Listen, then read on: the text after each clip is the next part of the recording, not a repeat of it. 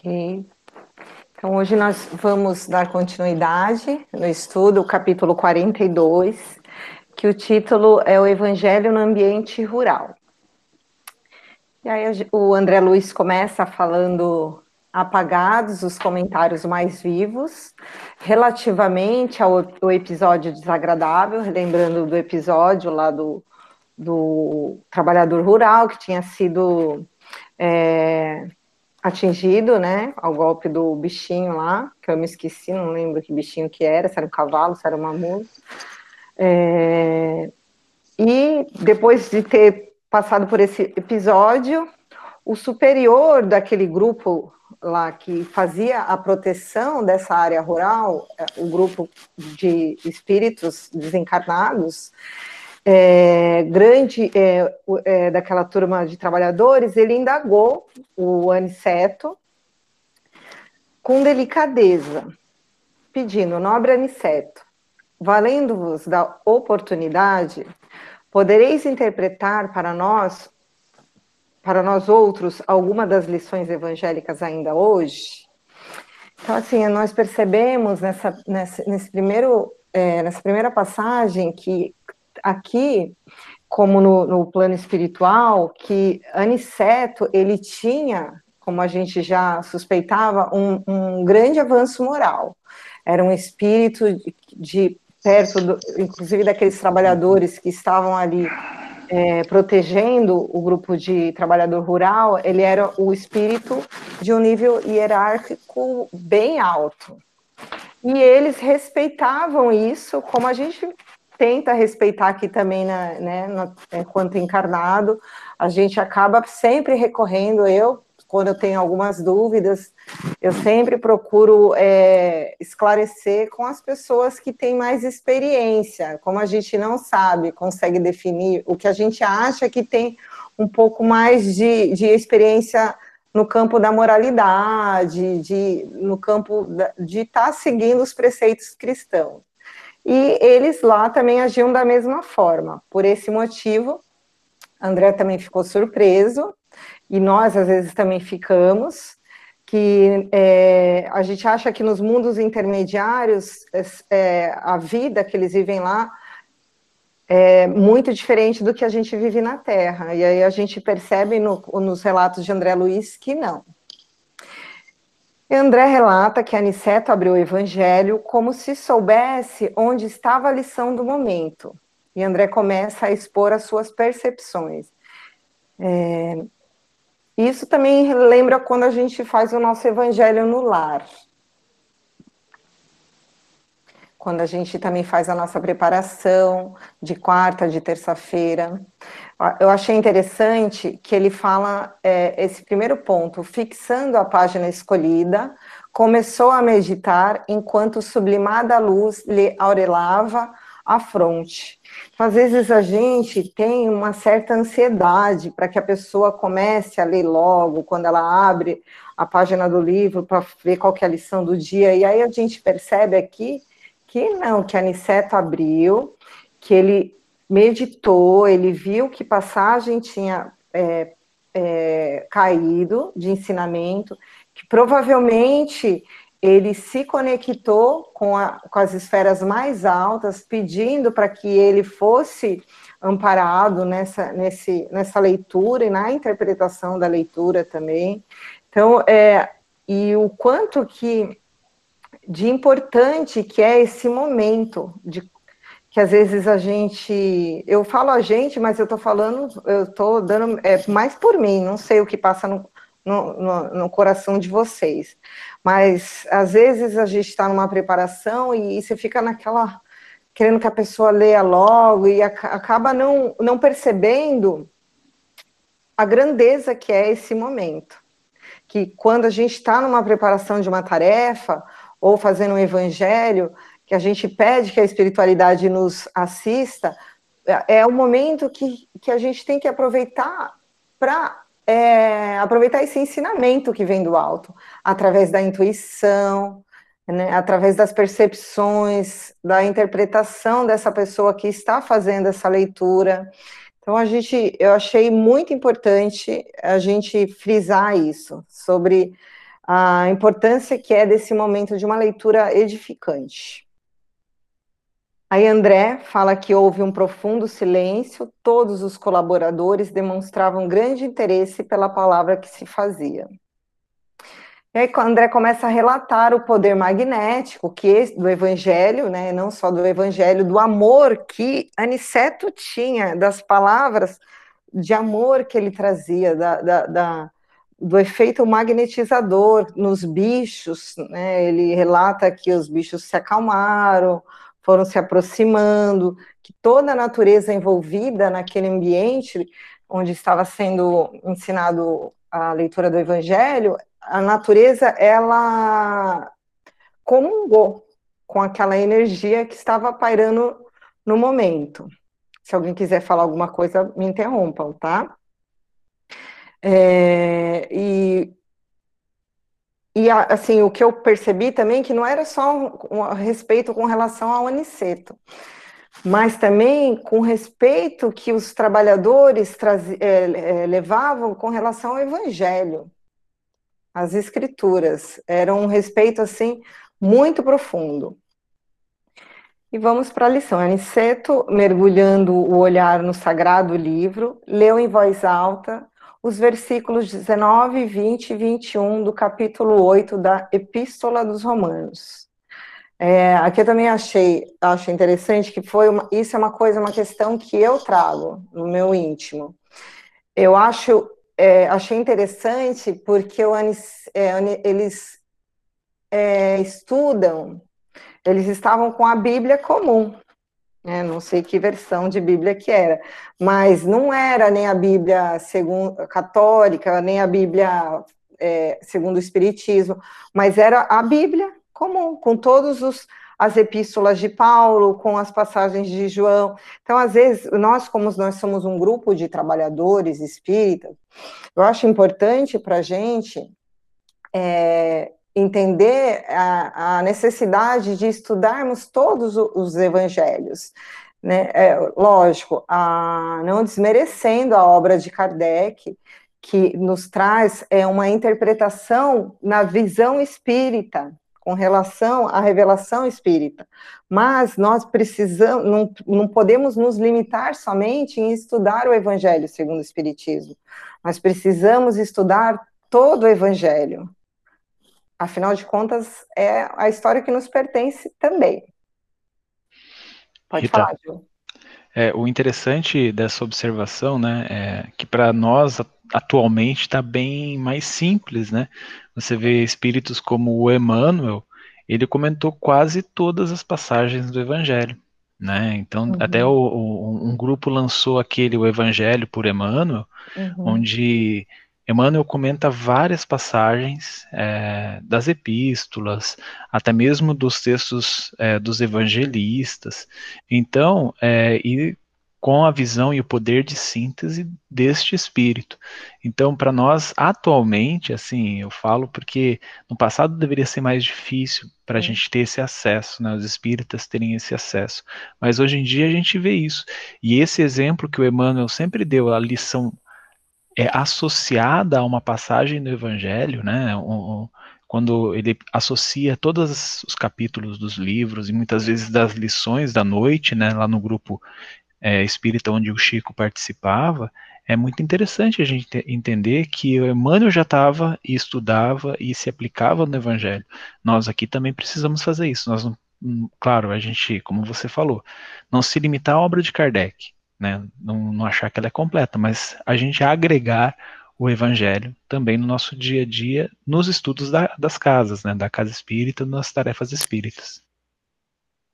Pode falar, Ivo.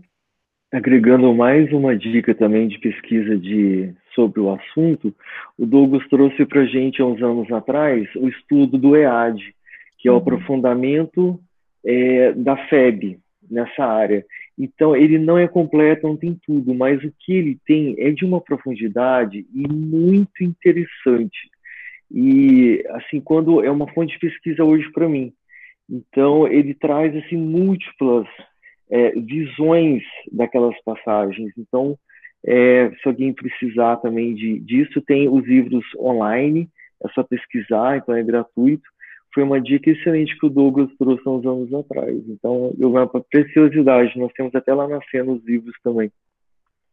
Exatamente, é verdade. Lá tem bastante coisa, tem bastante é, pesquisa bem interessante mesmo, é, de assuntos bem abrangentes. Mas voltando é, para a lição, e aí a passagem falava: porque a ardente expectação da criatura espera a manifestação dos filhos de Deus, porque a criação ficou sujeita à vaidade, não por sua vontade, mas por causa do que a sujeitou, na esperança de que também a mesma criatura será libertada da servidão da corrupção, para a liberdade da glória dos filhos de Deus. A gente percebe que é uma passagem bem pertinente para aquele momento, e isso acontece bastante quando a gente está com algum problema, a gente, não, vou abrir o evangelho, eu, né? Vou pedir ajuda. E é sempre uma passagem bem pertinente, assim, para que a gente faça reflexão. E aí, dessa passagem, o Aniceto, ele faz lá uma explanação muito bonita, cheia de ensinamento, e eu separei algumas lições dentro da passada do, que ele falou. A primeira lição que ele nos traz é que nós precisamos exercitar a gratidão a Deus pela fonte da vida, caso pela natureza, e principalmente por termos todos os dias é, a força eterna de renovação.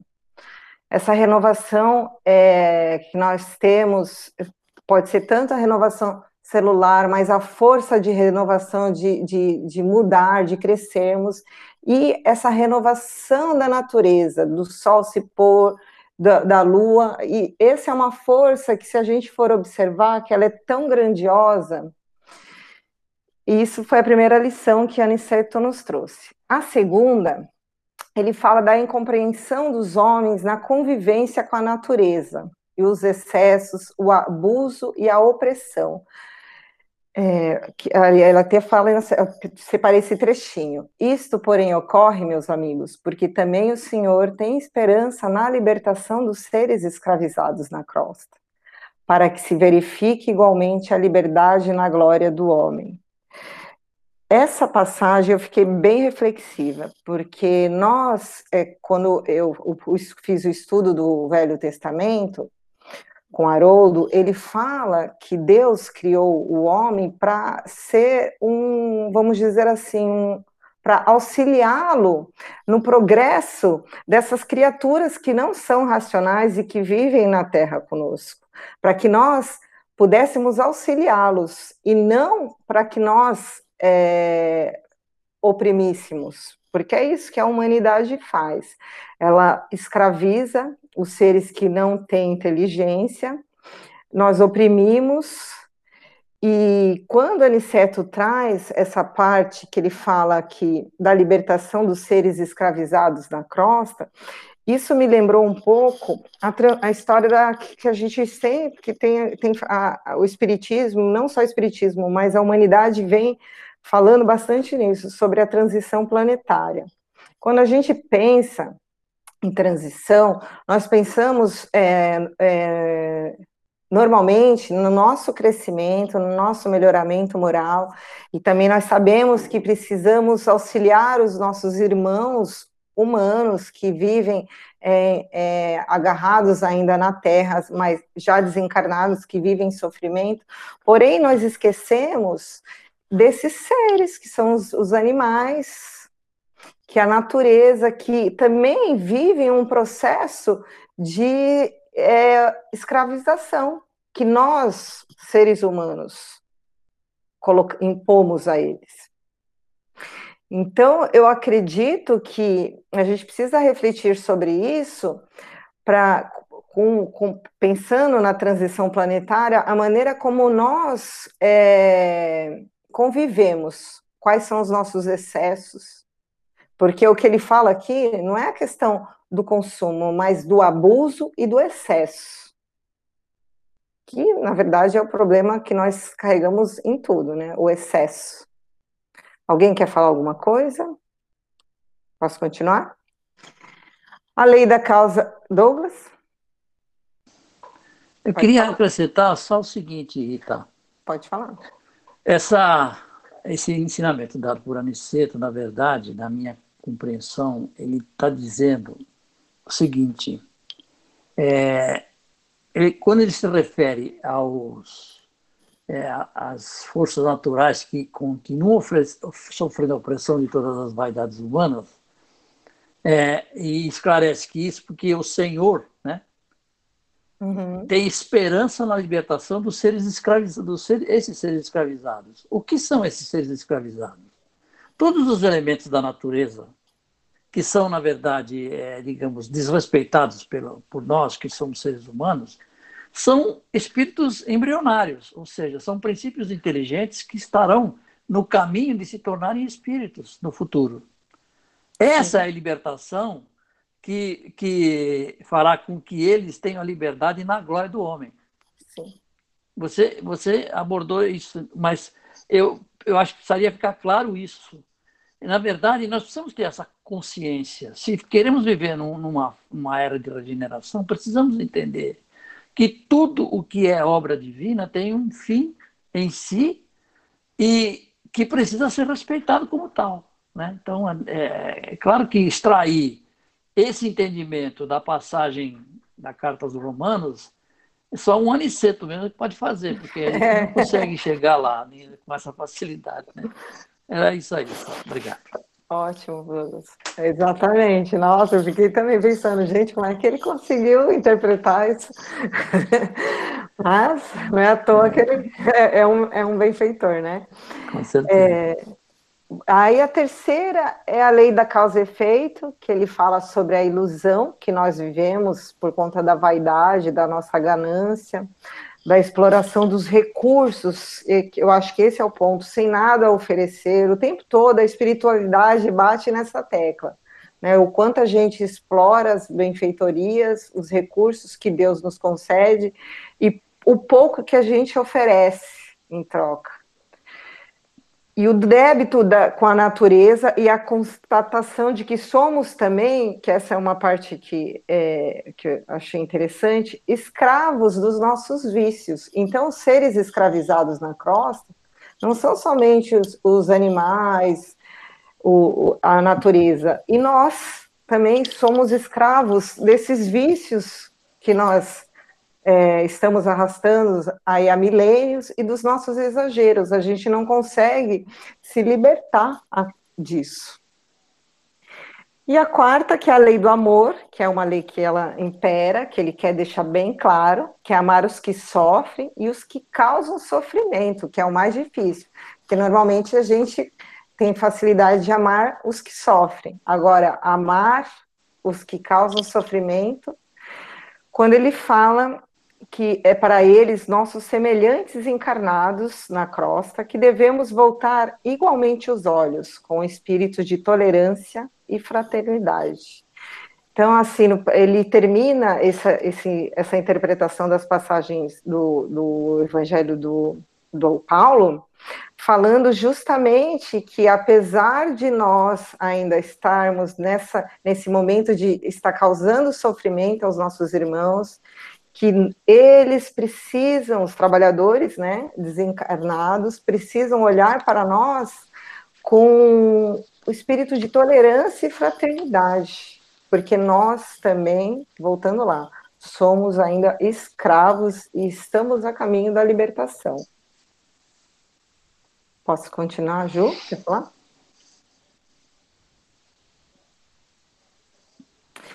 E, eles, são, eles são os lírios da esperança. É, nós, né? Eles não, nós. eles também. É, é, e aí ele Rita, antes de você falar sobre isso, que eu vi que você não ia ser. É, eu marquei logo um pouquinho. Ah, não, você vai falar sobre isso mesmo, Bom. então continua.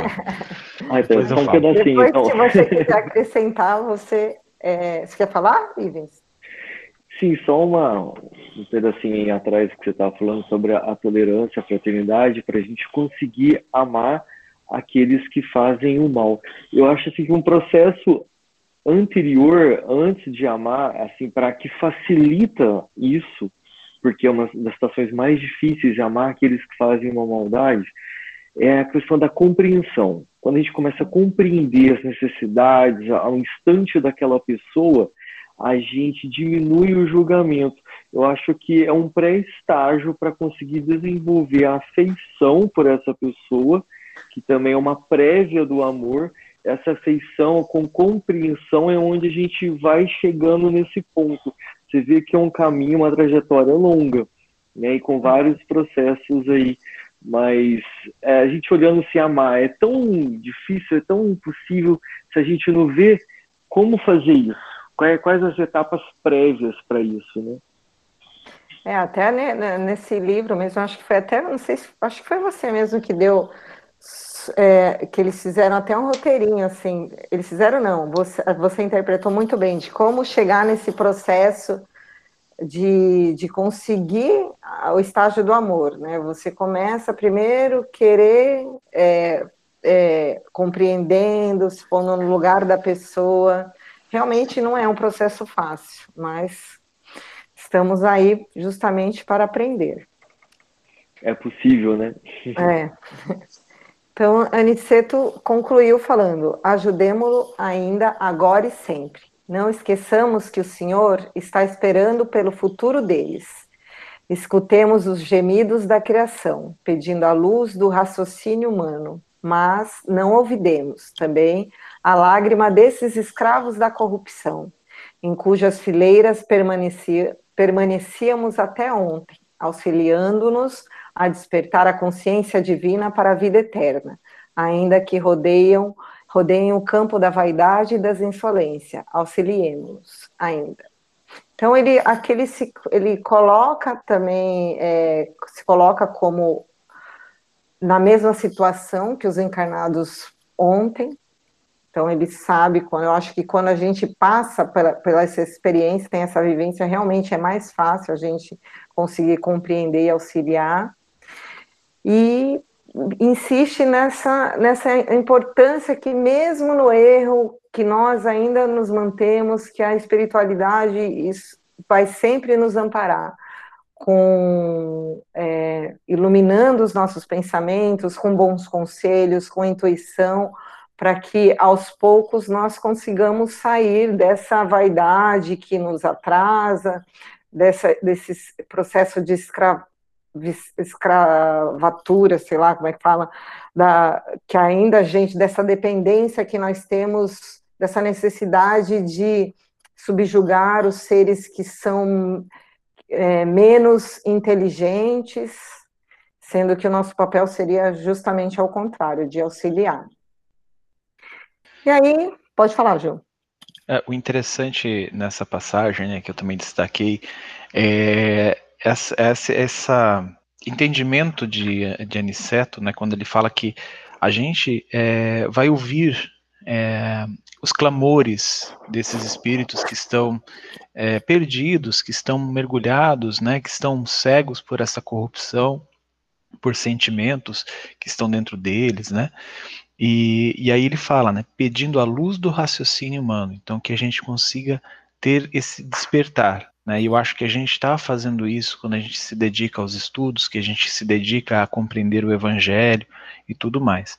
Mas esse aviso que ele deu eu achei muito importante. A gente não deve esquecer que a gente estava nessa mesma turma, né, né, acho que abraçado com esse, esses mesmos espíritos, né, uma maneira de falar, a, ontem ainda, né? Nós é, ainda estávamos na ignorância e um pouco de dedicação e auxílio da espiritualidade, a gente começa a ter os primeiros é, passos rumo a essa luz, né, esse raciocínio.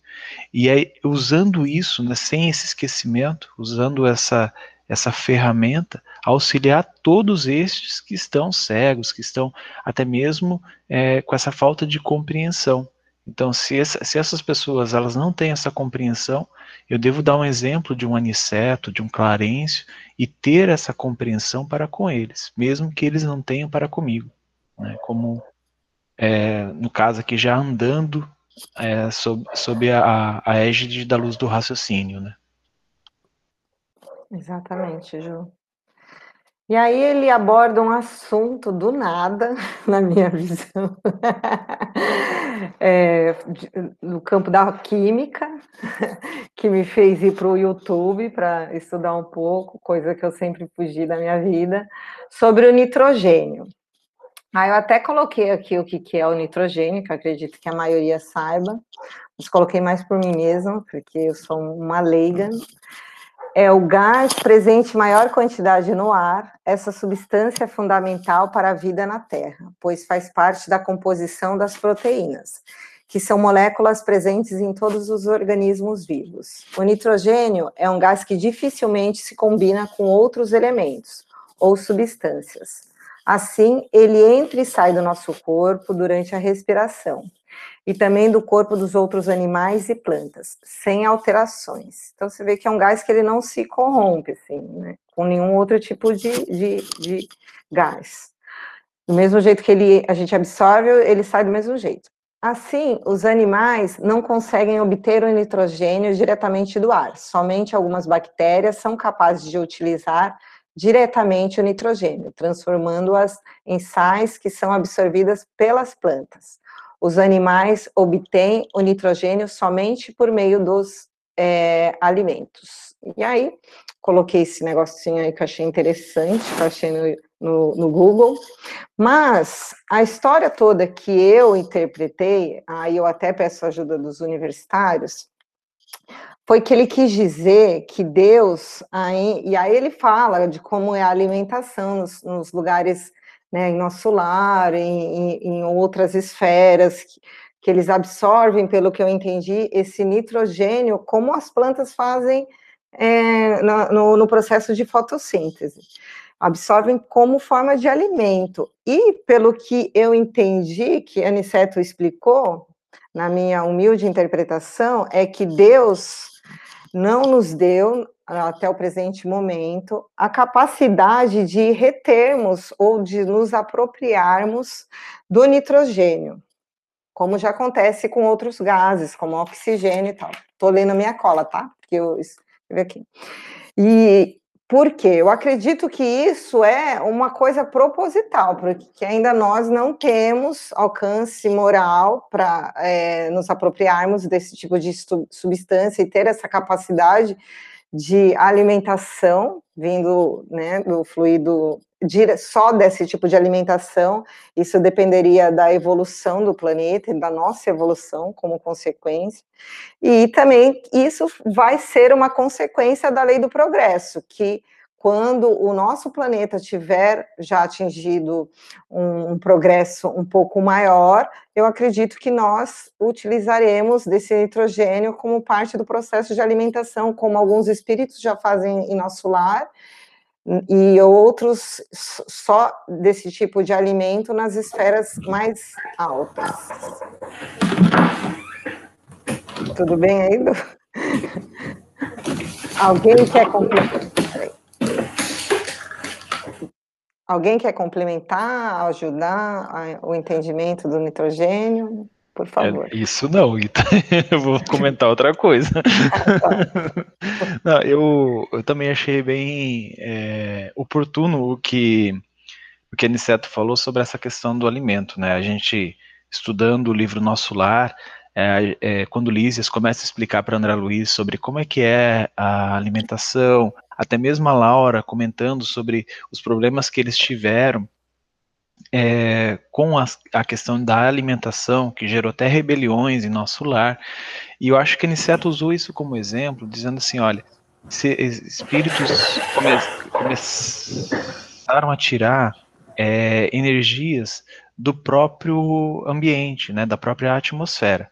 Nem todos os espíritos têm essa capacidade, e, e a gente vê esse relato lá em nosso lar, muitos não tinham, né, mais aqueles espíritos que estavam ligados ao ministério da união divina, que não tinham tanta dificuldade, mas nem assim deixavam de ter. É, e eu acho que ele fa falou isso como exemplo é, para a gente usar, assim, como se fosse aqui também. Se a gente tivesse essa capacidade de poder absorver, a gente não, não, não precisaria desses excessos. Não estou dizendo que a matéria vai chegar a isso, Não, mas eu acho que ele estava falando sobre um exemplo, né? Que se uhum. a gente conseguisse fazer isso, a gente não ia partir para os excessos. Só que para a gente conquistar isso é uma questão de caminhada e escala evolutiva, né? Isso mesmo, Ju. Muito bom. Mais alguém quer complementar? Ô, Ri, Oi, Carla, eu falar? posso falar? Claro.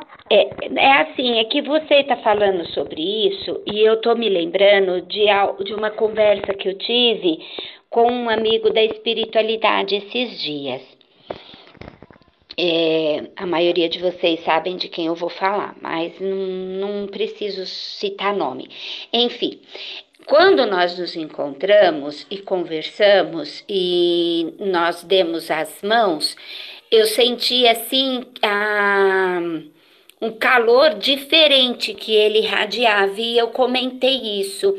E ele estava explicando, só que eu não me lembro mais direito, mas ele falou muito a respeito dessa, dessa questão mesmo da química, das energias, né? Dessas situações aí uh, a respeito do, do que a gente tem das, em relação à, energia química mesmo, sabe? Uhum. Do, do, encarnado ser de uma forma e do corpo perispiritual ser de outra e que quando um entra em contato com o outro dá essa sensação diferente. E aí ele estava me explicando tudo, só que infelizmente eu não lembro mais de muita uhum. coisa. Mas eu achei muito interessante assim que a sensação que a gente que eu pelo menos acabei registrando foi de uma diferença é, de temperatura bem, bem diferente da nossa, sabe? E, e, ele explicou mesmo que tudo tem relação a, a essa questão que você estava explicando agora. Ah, Era bacana, isso. Cá. É interessantíssimo isso, né? Porque a forma que a gente tem de colocar o nitrogênio no nosso corpo para ele poder fazer parte das nossas moléculas orgânicas é ingerindo com absorção intestinal, digestiva, né? E nós poderíamos ficar independente até das plantas, é, ou parcialmente independente, que ele chegou a falar até totalmente, né? Mas, uhum. ou seja, o, o, mais comum, que a maioria fique é, independente, não todos, seria a questão da gente inalar o oxigênio e ter uma, uma propriedade, uma célula na nossa corrente sanguínea de pegar esse nitrogênio e jogar na corrente sanguínea e vai ter a mesma função, porque o nitrogênio do sistema digestivo chega na corrente sanguínea. Isso, a, a via de chegada seria pelo pulmão, que vai chegar também, assim como o oxigênio chega pelo pulmão. Né? Ele seria exatamente como o oxigênio, que se gruda é, ao, à hemoglobina e vai constituir as moléculas orgânicas. Você vê que não é uma coisa assim tão mirabolante, né, de se entender. Nós temos várias formas de receber os átomos na nossa corrente sanguínea. Então, é uma via bem viável, né? Mas como ele falou, precisa de uma evolução moral para isso, ou seja, a gente vai ter que alterar a estrutura é, celular ainda da nossa corrente sanguínea. Isso Sim. não Agora a gente vai precisar menos das plantas, de agricultura, de desmatamento. A gente vai poder até ter um número muito maior de pessoas habitando o planeta. É, é uma coisa muito próspera imaginar isso, né? Essa independência alimentar. Verdade, Ivens. E assim, é, que eu até coloquei aqui, que a proposta, pelo menos para o momento, é, que, que Deus trouxe para nós é justamente neste momento nós precisamos dessa codependência, sabe? Depender um dos outros para trabalharmos a fraternidade. Quando a gente é, é, lembra que precisa das plantas para o pro processo de fotossíntese, que a gente precisa dos animais, que a gente precisa da natureza, aí a gente começa de uma forma a querer viver em harmonia e respeitar.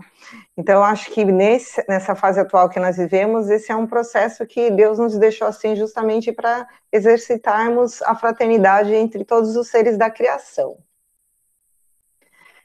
É, alguém quer falar? Estou escutando o microfone aberto. Não?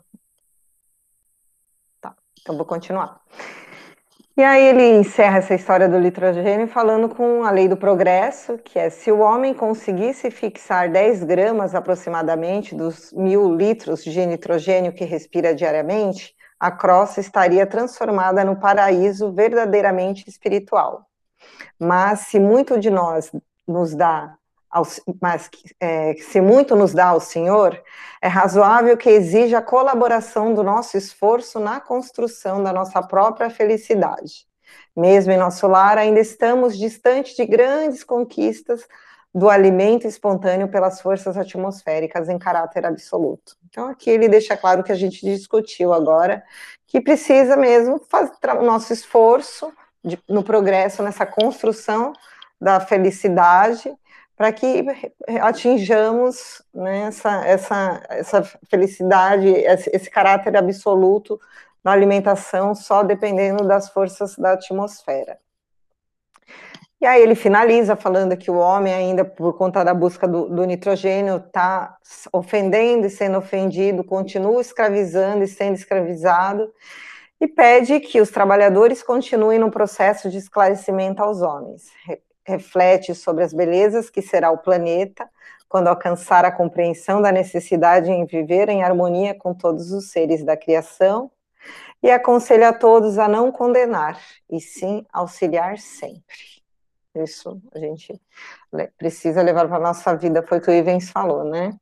Se quando a gente não condena, compreende, a gente consegue auxiliar. Acho que eu terminei esse capítulo. Alguém quer falar alguma coisa?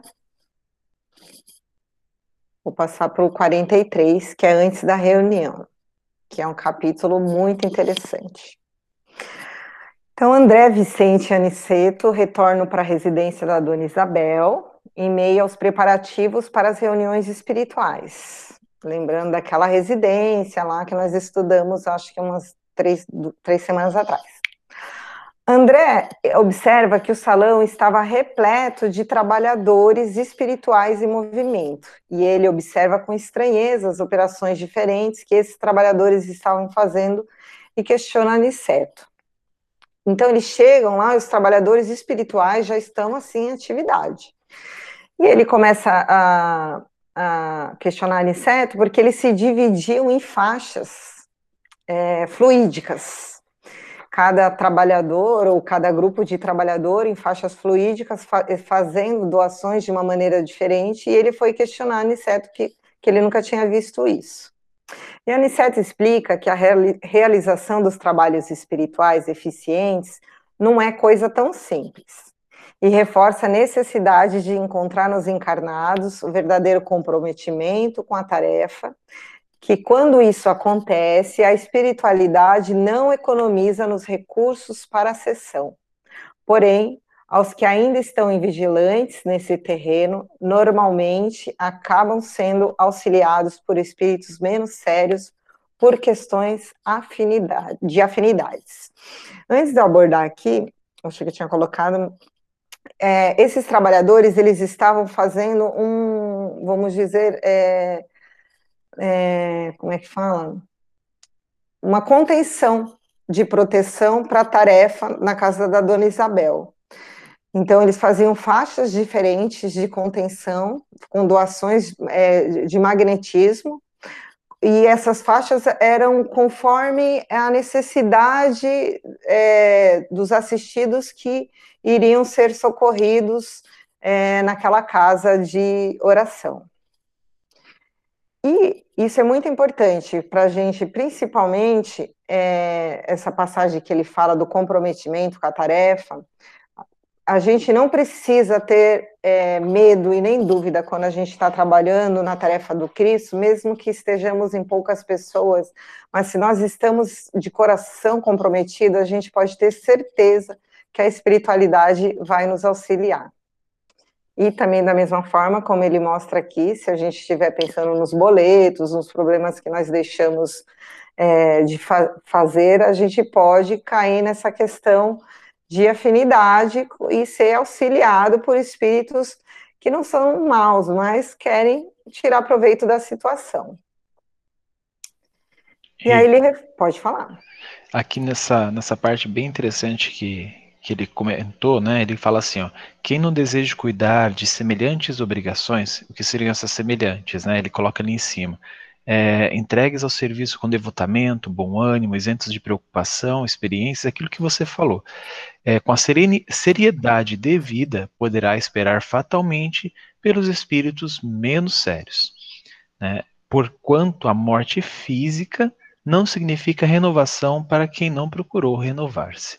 Então, aquilo que você comentou é a questão de afinidade. Se a gente é, não ter essas características em uma reunião mediúnica, em uma reunião, de uma casa espírita, ou até mesmo no evangelho no lar da nossa casa, quem vai estar tá habitando, quem vai estar tá em sintonia são esses espíritos que não se renovaram também. Né? Porque é uma questão de, de afinidade, de corrente mental. Obrigado. É, é, imagina. E até voltando um pouquinho nas zonas lá, que os, a, as zonas é, de limitações que os, a espiritualidade estava fazendo, também nos assegura que quando a tarefa ela é uma tarefa séria, existe também uma limitação imposta pela pelo amparo espiritual para a interferência desses espíritos. Então a gente pode ficar seguro em trabalhar que as interferências, quando a atividade é séria, elas são limitadas também para que não cause nenhum tipo de transtorno, tanto para o médium como para a casa espírita ou para o ambiente onde ele está trabalhando. E, e aí ele reforça: onde se encontre a atividade do bem, permanecerá a colaboração espiritual da ordem superior. E a André nos chama a atenção na divisão através, ah, eu achei que eu não tinha colocado, desculpa, das faixas magnéticas, trabalhadores, e aí eu já, tinha, já falei sobre isso. E a André fala, observei admirado que eles magnetizavam o próprio ar. Nosso instrutor, porém, informou gentil, não se impressione, André, em nossos serviços, o magnetismo é força preponderante somos compelidos a movimentá-lo em grande escala, e o benfeitor mostra a importância de saturar o ambiente com os valores positivos que partem da vontade, entre outras providências diversas, como segurança para uma boa aceitação das lições do Evangelho.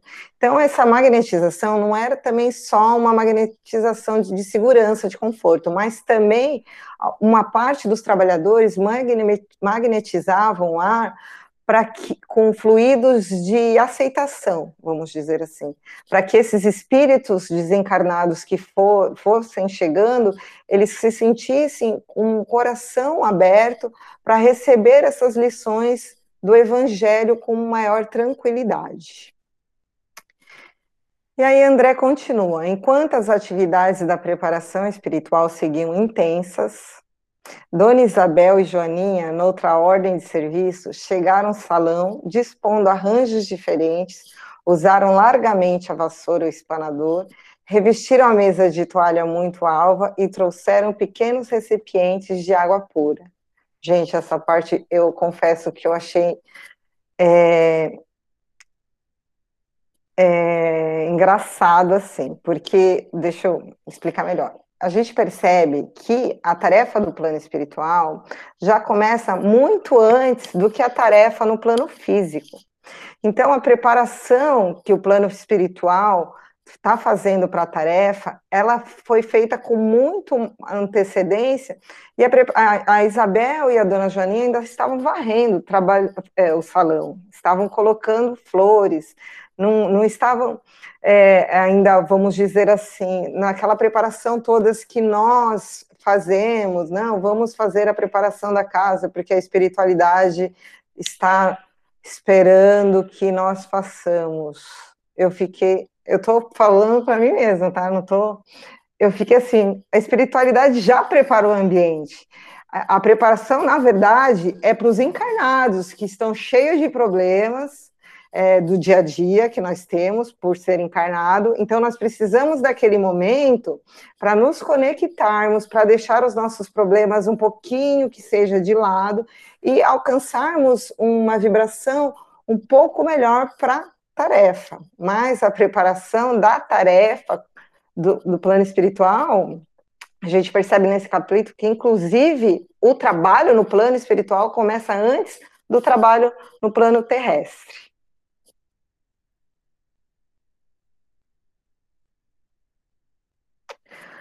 Logo após alguns minutos, além das 18 horas, começaram a chegar os necessitados da esfera invisível ao homem comum. Os trabalhos na espiritualidade. Aí eu coloquei aí, começam antes. Se fosse concedida à criatura vulgar uma vista de olhos, ainda que ligeira, sobre uma assembleia de espíritos desencarnados em perturbação e sofrimento, muito lhes modificariam as atitudes da vida normal. Nessa afirmativa, devemos incluir igualmente a maioria dos próprios espiritistas, que frequentam as reuniões doutrinárias alheios aos esforços autoeducativos, guardando da espiritualidade uma vaga ideia, na preocupação de atender o egoísmo habitual. Gente, isso é muito sério. De André aqui troca, toca na ferida, que a dona Irene sempre também toca, e a gente às vezes é, dá uma de Miguel, que é a história do autoconhecimento, que é muitos de nós vamos para a tarefa sem a preocupação dessa autoeducação interna. Mas nós vamos com a preocupação de atender o nosso egoísmo habitual, que é, ah, não, eu vou por conta, brincadeirinha que a gente faz de bônus horas, não, porque eu vou, porque eu sou o mais socorrido. E a gente fica lá e a gente acaba esquecendo, ou fingindo que esquece, de que nós precisamos fazer o esforço do aprimoramento pessoal que o trabalho que nós fazemos na casa justamente nos serve para nos despertar da necessidade que todos nós temos de aprimoramento. Então, e, e o que mais me deixou assustada é que ele fala que nós temos uma vaga ideia, e a gente acha que vê, sabe muito, né? Nós, então, estamos ainda na ilusão, achamos que sabemos demais, mas Sabemos muito pouco, inclusive sobre nós mesmos. O quadro de retificações individuais após a morte do corpo é tão extenso e variado que não encontramos palavras para definir a imensa surpresa. Então, André, ele não tem nem vocabulário terreno, vamos dizer assim, para nos trazer as coisas que acontecem conosco e com os nossos irmãos após o desencarne. Então, André descreve a aparência dos irmãos sofredores e Aniceto esclarece que lá só se encontram espíritos abatidos e amargurados, mas que desejam a renovação sem saber como iniciar, e fala que cada agrupamento tem seus fins. Isso a gente já tinha uma vaga ideia, que lá no caso da dona Isabel, que era uma casa pequena, uma casa familiar, era uma casa que só atendia quem, os, os sofredores, mas que já estavam nessa condição, que, que já sabiam da necessidade de renovação, só não tinham forças para começar é, é, esse processo. Então, nós sabemos que cada casa trabalha com realmente com a afinidade da tarefa que, que, lhe, é, é, que lhe é apontada.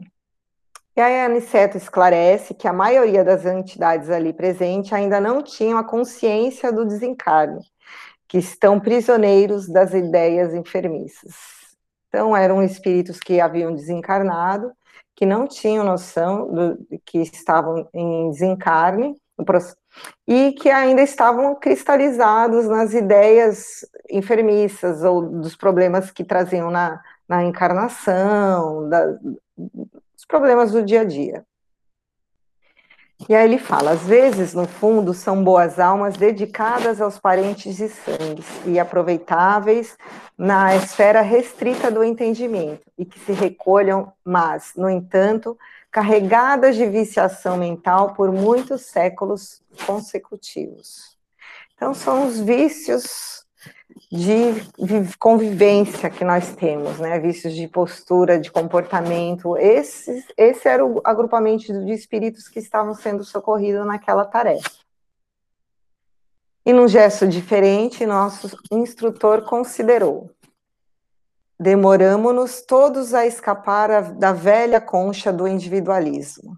A visão da universalidade custa preço alto e nem sempre estamos dispostos a pagá-lo. Não queremos renunciar ao gosto antigo, fugimos dos, aos sacrifícios louváveis. Nessas circunstâncias, o mundo que prevalece para a alma desencarnada por longo tempo é o reino pessoal das nossas criações inferiores. Ora, desse modo, quem cultivou a enfermidade com adoração submeteu-se ao império. É lógico que devemos, quando encarnados, prestar toda assistência ao corpo físico, que funciona para nós como vaso sagrado. Mas remediar a saúde e viciar a mente são duas atitudes essencialmente antagônicas entre si. Isso é um, um ponto bem importante, né? A gente, nós ficamos o tempo todo é, fugindo dos sacrifícios, porque é, quando a gente olha essa palavra sacrifício, dá até uma coisa, parece que a gente vai ter que carregar uma cruz igual o Cristo fez, e não é esse sacrifício que ele nos pede. Ele nos pede a renúncia das nossas má tendências, ele nos pede que nós é, sa sa saímos dessa concha do individualismo que o Aniceto fala, que nós precisamos ter essa visão de universalidade lista que tanto ele nos, nos, nos clama para que nós tenhamos, né? E hoje eu estava escutando um podcast do Haroldo, e aí ele estava falando sobre a reencarnação. E eu achei bem interessante um, um ponto que ele tocou, que nós, é, todos nós, viemos para a Terra com um projeto pessoal para crescimento e para resolver algumas questões que nós trazemos de milênios aí. E que nós temos uma tendência de o tempo todo fugirmos desse processo de renovação que a reencarnação exige. E que isso faz com que nós entremos num processo de culpa. Então ele falou assim: toda vez que você está sentindo uma culpa e você não sabe de onde vem essa culpa, provavelmente você está fugindo bastante da sua programação, da programação que você é, combinou com a espiritualidade, com a equipe que, que te ampara. Então, nós temos essa tendência de fugir dos nossos compromissos. Eu vou falar, eu principalmente, vou falar sobre a minha pessoa, não posso falar sobre mais ninguém eu, toda vez que o calo aperta, eu tento achar um, uma desculpa de tempo, coloco as crianças, coloco os meus compromissos de esposa, meus compromissos com. Ah, eu invento qualquer compromisso e já arrumo uma desculpa para que eu para fugir des, dos compromissos que eu sei que eu assumi. Porque se a gente for observar o nosso íntimo, a gente sabe o que a gente necessita, o que a gente precisa renovar. A gente sabe que a gente precisa sair desse processo de dessas criações inferiores que nós trazemos. Mas é muito mais fácil ficar nessa zona de conforto do que ter que renunciar e passar por todo esse sacrifício que é justamente de renovação que ele nos pede. É isso, eles foram, eu termino o capítulo, né? Falando que eles foram para os trabalhos, que já estava ativo no plano espiritual, mas que a casa espírita ainda estava apenas começando a receber os trabalhadores encarnados. E ainda nós temos quatro minutos, se alguém quiser falar alguma coisa. Eu? Óbvio, né? é, gente, é, eu gostei muito dessa última parte que o, o Aniceto fala assim, ó. A o esforço dos companheiros encarnados representarão o termo desta reunião de assistência e iluminação em Jesus Cristo. Né? Então, é, é, o Aniceto ele coloca como se esse esforço dos encarnados que estavam lá e a prece em conjunto, isso sim ele vai dar as balizas da, da assistência. Então, é, eu não pude parar de pensar na, nesse nosso momento atual, né?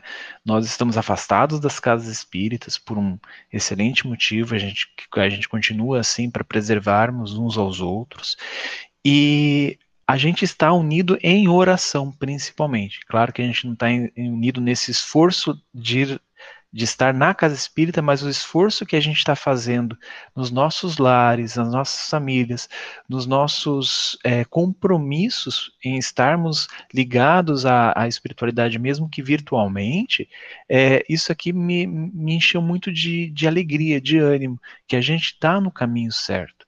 Né? A espiritualidade continua utilizando esses obreiros do Cristo, esses obreiros da, da Seara, para auxiliar, para ajudar os nossos irmãos, tanto encarnados quanto os desencarnados.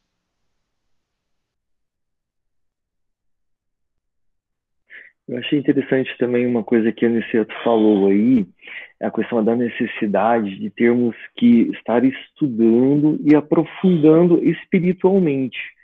A, a espiritualização é a gente encontrar é, a razão, o motivo de existirmos, qual é a causa de estarmos vivos e continuaremos vivos, né? Então, quando isso não acontece e acaba tendo uma manifestação física no corpo de uma doença, então as pessoas tendem, eu, né, também me incluo, tendo a ficar preocupado com a manifestação da doença, de ficar focado e, e às vezes cultivando aqueles sintomas, aquela doença, e ficar observando e vivenciando e sentindo aqueles sintomas, e o foco passa a ser ali, né? Cada manifestação, cada sintoma, tudo. E, e aí onde ele falou que a principal é, observação é a causa dessas manifestações, e a gente sair um pouco desse foco. E aí, quando desencarna, a tendência é continuar adorando e cultivando os sintomas da doença. A gente não consegue sair dessa, dessa questão.